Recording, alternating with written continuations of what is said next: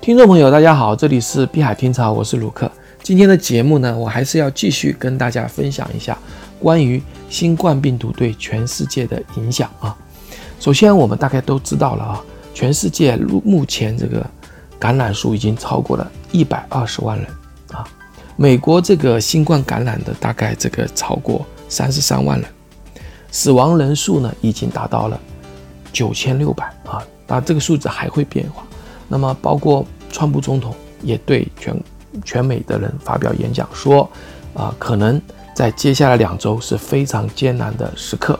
他预估大概要二十万人死啊，死亡。那，呃，这个这整个病毒在全美蔓延呢，有如果失控的话，那根据这个这个一些包括 CDC 啊，包括其他一些数据模型去估算的话，美国可能要啊几百万人啊。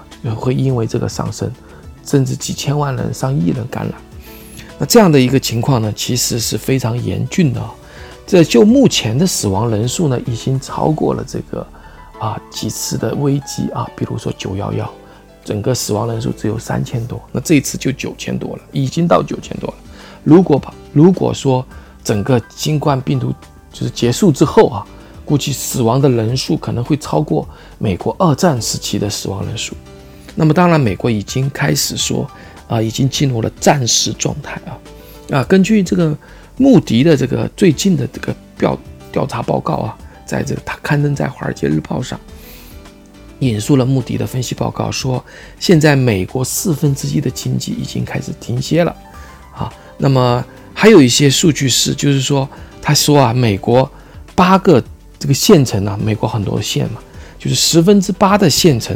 都已经开始进入这个啊，我们叫封城的状态。它这些他们的产出是实际上占占了美国百分之九十六的经济的产量。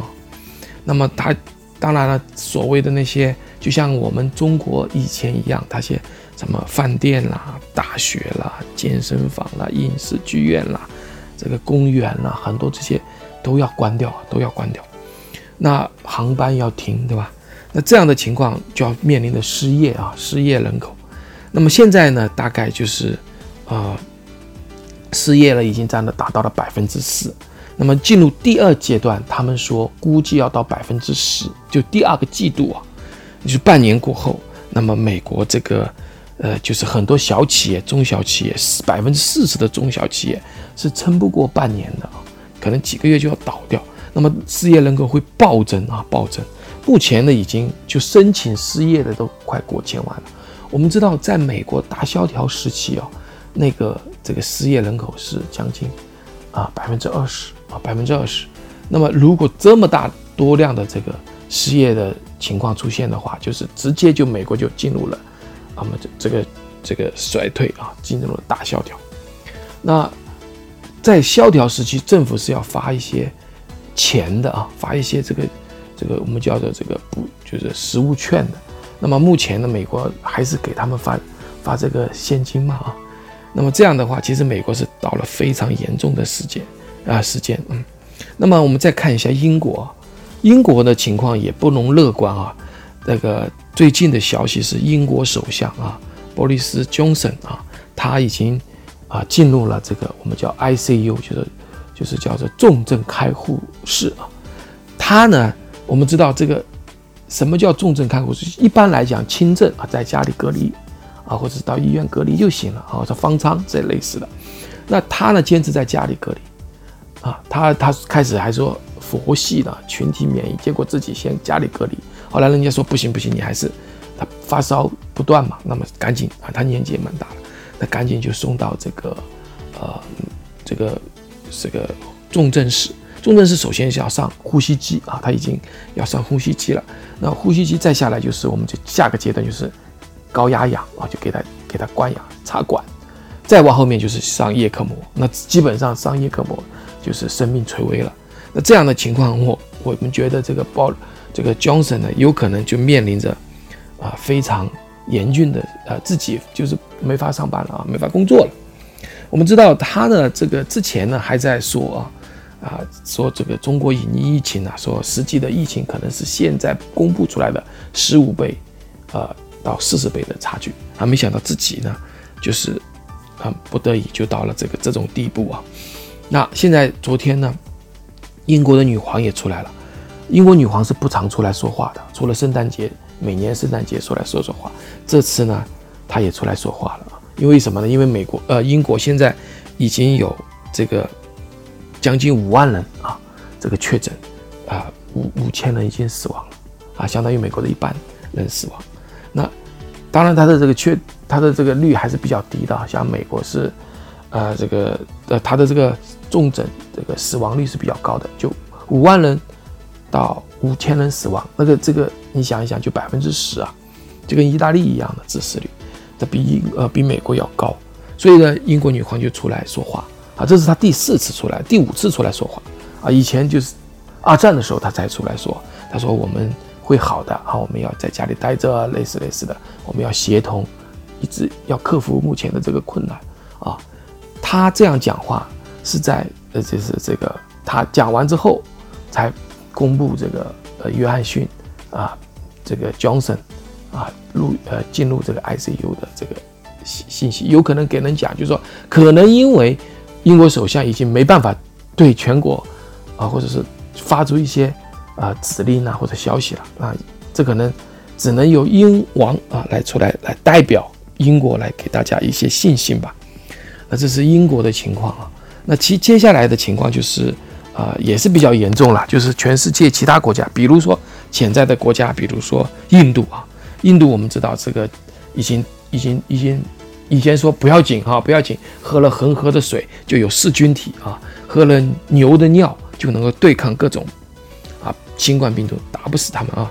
现在不行了，现在英国呃印度已经不行了。英国很多人讲它这个卫生条件，原来我也讲过，印度啊这个天然的这个这个这个天然的环境比较好，但是因为有太阳也比较热嘛，但实际上根本不是这个问题。现在印度出现问题，因为印度很多穷人，我们说常洗手啊，在印度是根本不能洗手，因为没有水给你洗手，所以他穷人呢有的时候睡在街上啊，现在都是要。回到农村里去隔离啊，这是个情况特别严重。那么，因为印度人口是特别大，特别大的啊，比中国还要多一些。这样一个，另外一个就是非洲，有人讲非洲热应该没有，不是的。现在广东还有很多这个输入的病例都是从非洲的尼日利亚来的啊，已经失控了。因为我们中国防疫呢都朝向欧美防疫，没有想过非洲。其实非洲其实才是一个。破口点啊？为什么呢？因为非洲它不是没有，它没有检测的水平，就说检测的试剂不像美国，它有检测的试剂。现在它有个雅培，那个检测试剂几分钟就出来了，它检测了一百多万人，对吧？那中国呢？中国是检测能力比较差，相对来讲跟他们比比较差，因为它是准确率百分之九十五，所以我们出现啊，有人讲就是什么负压，就是因为检测不准的原因，所以说后来就。只查新冠肺炎，不查这个病毒了，因为查不准嘛，就查肺炎。那肺炎是八万例，对吧？那其他没有确诊的或者不能确诊的，到底有多少例新冠的病毒携带者呢？是不知道的。所以最近提出来就是说，我们要筛查啊，新冠病毒的无症状的人啊。所以说现在有提出这个要求。那么这个跟我们的这个好的这个检查的手段有关。如果说，一个有一个很好的检查手段，就能查出很多人是不是无症状感染者。你像英国刚才说的英国查斯王子，他就是啊，就是轻症的嘛，对吧？那还有很多是无症状的，无症状是不是感染是一样的，一样去感染。所以说这个是一个隐患了啊，就无症状感感染。那么现在很多无症状感染到了中国来了，中国广东啊找到这个突破口，那么。四月八号，武汉也要放解封。那么武汉有多少无症状感染者？不知道啊。为说是说呢，因为很多人没有查，不像美国去查了一百多万人，他不是每个人去查的。即使中国去查了，也不准呐，测不准啊。有效率大概是百分之三十。美国那个雅培那个机器是百分之九十五啊。还有这个很多试剂检查这个东西，当然我们讲这检测试剂还检测的机器，中国也没有那么多，这也是一个问题。所以，大家一定要谨慎啊，谨慎。那接着我们来讲，就是这个，呃，这个非洲、印度已经开始了啊，是个潜在的危机。我们知道，张文宏医生最近讲了一句话，就是说，取决于啊，就是这个，就是就胜利啊，就是疫情就过去，取决于什么呢？取决于不是取决于哪个国家做的最好，哪个国家做的最早，哦，是哪个国家医疗条件好？不是的，是要看其他的一些国家，比如说像那些啊非洲啊、印度啊这些地方差的国家，他们能不能控制？他们不能控制，它就会泛滥过来。这个是有道理的。就如果我们要战胜这个新冠病毒，首先呢，就是要，就是要让这些差的国家、医疗差的国家能够停下来，对吧？这样才能够啊，过突破这个这个进入真正的拐点啊，最后这个才结束。那么现在我们知道，日本它也是存在这个问题啊，没有真实的出来到底有多少人感染。因为他没有去筛查，啊，我我估计以后啊，可能到了这个，呃，因为现在都不让飞嘛，那如果以后肯定这个不能持久，那可能以后呢，你上飞机之前都要进行所谓的新冠病毒阳性的一个筛查，反正测的也挺快的，几分钟就能测。我估计，呃，以后就像验血一样，查一下，那个电脑就告诉你，你可不可以上去，是不是无症状，是不是携带啊这样的一个情况。那么还有一个这个我们要关心的就是什么呢？就是，呃，关于这个治疗这一块啊，治疗这一块。那么治疗这一块呢，啊，我们知道啊，现在防疫已经已经很突飞猛进了。治疗这一块有没有进步呢？就是特效药这一块，特效药这一块也有啊。第一个就是我们说的这个，呃，最早说的这个瑞德西韦啊，瑞德西韦是最重症的。那么现在还有三个啊。我们在这里今天也顺便说一下，一个就是那个羟基氯呃喹宁啊，它跟阿基霉素结合啊是可以解决问题的。那么还有一个就是法比这个拉韦啊，法比拉韦，它是抗流感的药。我们说的那个奎宁呢是治这个疟疾的药啊。还有一个就是最近出来的这个就是伊维菌素啊啊，这个伊维菌素呢是这个抗寄生虫的。这四种药物呢，啊，应应该来讲是目前比较啊比较灵的药，或者说比较潜在的药物。当然有不同的说法。那么还有一些说法就是什么呢？在这个呃彼得斯堡大学啊，最近这个医学院呢也在在柳叶刀发了个文章，说他们研究出来了这个叫做贴片疫苗啊，它可以让你在这个十八个月里面啊，十八个月啊不在一年里面可以防止。就是被这个，呃，这个感染。刚才说的这个是一个是杀病毒啊，比如说我们说的伊维菌素，四十八小时杀死，包括比如说奎宁什么的，百分之百的效率。但是现在说的是防治啊，防治它是这个疫苗就不是不用打针了，就直接贴在身上啊，这样的也是一个比较呃惊人的一个一个一个突破吧。那么我们说。在疫苗这一块呢，我们看到有以色列啊，或者是这个泰国啊，或者是加拿大呀、中国啊、美国都有说疫苗的事情。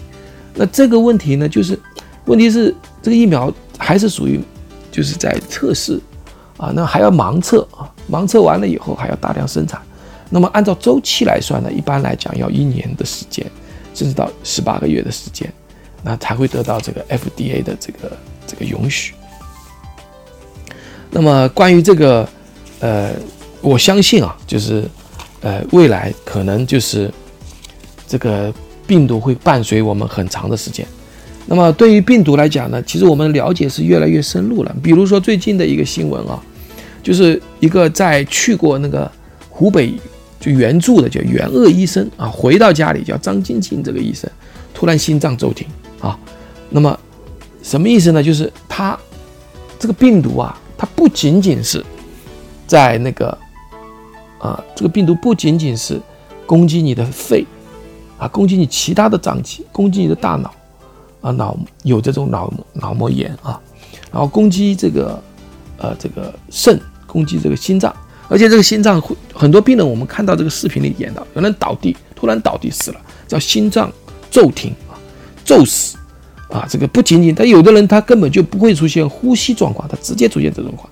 有一有研究机构说啊，大概有五名患者里面就有一个这个心心脏受到损，就是心脏受损的状况。那么这样的一个情况也是比较吓人的。他他没有，他就是突然爆发，就像我们前面说的江省，他他一旦爆发炎症到死亡是很快的，啊，就是重症啊，重症它是突发性的，它不是说啊前面一直就是有慢慢的慢慢来，不是的，它是前面几天咳嗽，咳嗽发烧，啊发烧完了呼吸困难，马上就重症，重症完了就后面治疗。那么在在治疗这里面。呃，上这个呼吸机啊，就这一点就不够了。我们说过，其实你一旦到了重症就不行。所以我我刚才提到那些药物啊，大家可以去收集一些啊，或者是早点去买。我说羟基氯喹啊，羟基喹宁啊，就或者叫硫酸喹宁啊，和这个我们这边用的是磷酸的。然后呢，就是瑞德西韦，这个肯定买不到了。那个呃羟基喹宁呢，加阿基霉素应该不贵。然后呢，法匹拉韦啊，然后乙乙为菌素啊等等，这个具体的怎么去买？我相信可能在美国已经买不到了，因为早就因为川普呢，在这个呃啊，在这个电视里面都说过了。好，那么关于这个经济呢，这个还有疫情呢，我们就讲到这里。但当然讲，那么呃，关于我们这个比特币怎么办？比特币在这最后我做个结尾啊，就是说经济不好了，对吧？那么，呃，大家都要出钱，政府都要出大量的钱去给大家，不是给给这个所谓的购物券，购物券没有用，对吧？因为很多人拿了购物券，他也不需要嘛，他要不换掉，要不就留，就就就，呃，怎么讲呢？就没有实际效果，对吧？那么，那么这给钱的话呢，政府会存起来啊，老百姓会存起来。这也不是很好的办法，所以呢，呃，老百姓呢，其实现在囤物资是比较严重，因为在宁夏这个出了一个文件，啊，说要大要要，这个是真假我不知道，因为照片看到了，就是要大家去囤一点，两三到六个月吧，大概这样讲，我是大概是指那个地方，但是这这个文件曝光之后呢，就是网上疯传，真的假的不知道，但是呢，引发了一波新的这个。囤粮乐，那当然，联合国这个也公布啊，就是可能会出现粮荒，所以呢，中国按理来讲，其实粮食目前还是不缺的，但是架不住大家都囤呐，对吧？那么一囤有两个可能，就是你可能一买，你本来日常够就可以了嘛，但是你一囤的话，你买一年的，那每个人买一年的，这个国家肯定就就这个粮食就出问题了，对吧？我我们说。呃，每个人都去把一年或者两年的粮食买完的话，这就会出现很大的问题，那价价格就会涨，就跟就跟现在口罩一样，比如说口罩本来够的，你一个人买几万个口罩，那每个人都这样买，那口罩就不够了，对吧？你再再再强的生产力也不够啊，因为你就算一天生产一千万个，那你每个人轮囤个几百个、几万个、几千个，那这个怎么够呢？所以说，如果出现这种情况，大家要担心的就是大家都去疯抢的话。呃，这是这是一个挺挺让人忧心的一件事。好了，今天的节目就到这里啊。那呃，这个希望大家也平安啊。当然，我们也看到这个比特币有点上上涨嘛。哎，我希望它会因为在这动荡的时候呢，给大家带来一些安慰吧，财富上的一个安慰。好了，今天的节目就到这里，谢谢大家，拜拜。